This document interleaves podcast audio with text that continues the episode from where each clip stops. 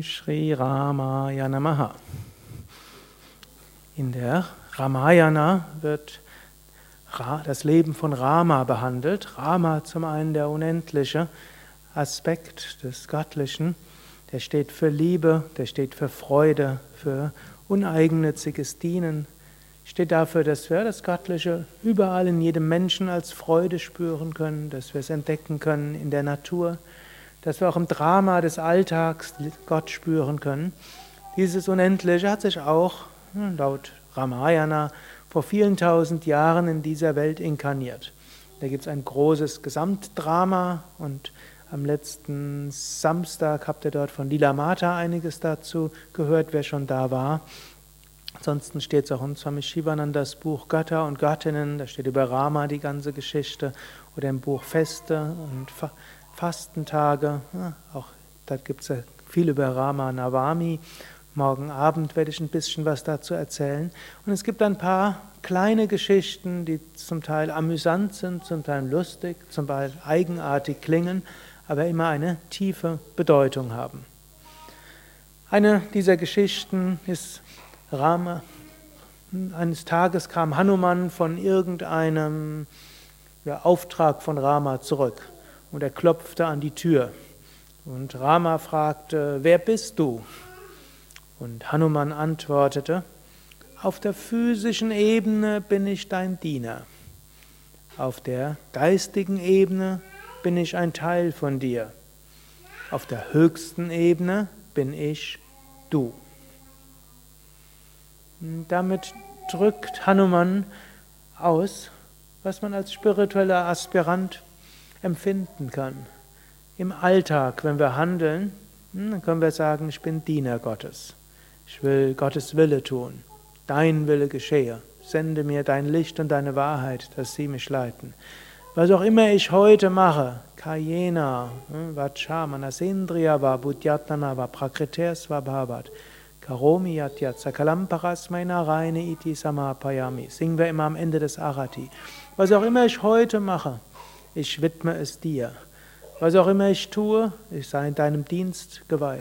Und am Abend können wir sagen, was auch immer ich heute gemacht habe, ich bringe es dir da. Und wir wissen im Alltag, unsere Möglichkeiten sind begrenzt. Wir wissen, wir haben unsere Fehler.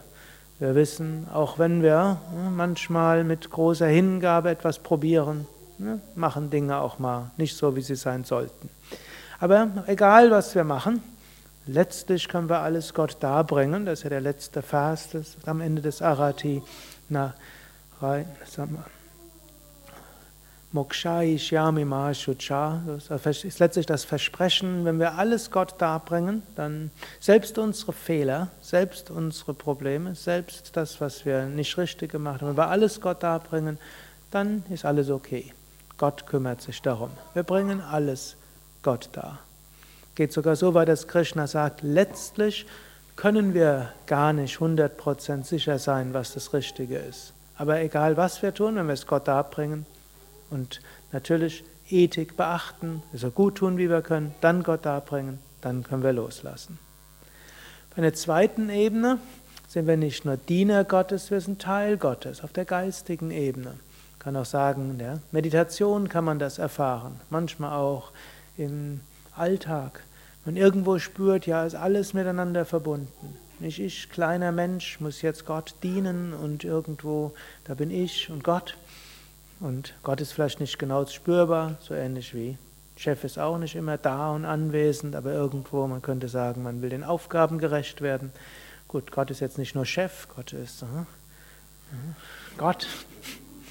Und so wollen wir Gott dienen, auch wenn wir nicht immer spüren, wir wollen ihm dienen.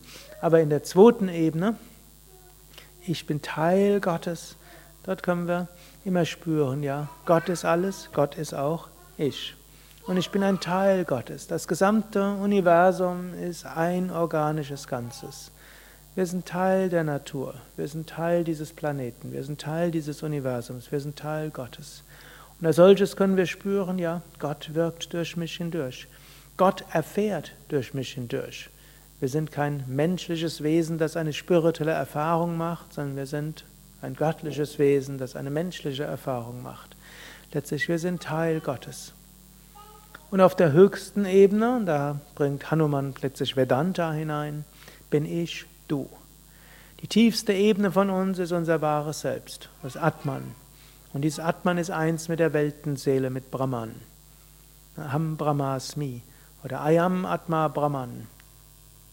Die tiefste meines, das tiefste meines Wesens ist eins mit dem göttlichen Wesen. Daran können wir immer wieder uns erinnern. Am besten ist, wir spüren immer, ich bin das unendliche Selbst. Aber aus karmischen Gründen ist das nicht immer möglich. Können wir sagen, auf der nächsten Ebene können wir sagen, wir fühlen uns verbunden und wir fühlen, dass wir alle Teil sind von einem größeren Ganzen. Und wenn es mal das nicht möglich ist, dann sagen wir, wenigstens will ich dienen. Wenigstens bitte ich um Führung. Wenigstens will ich Gutes bewirken als Diener an Gott, Gattin der Menschheit, an allem.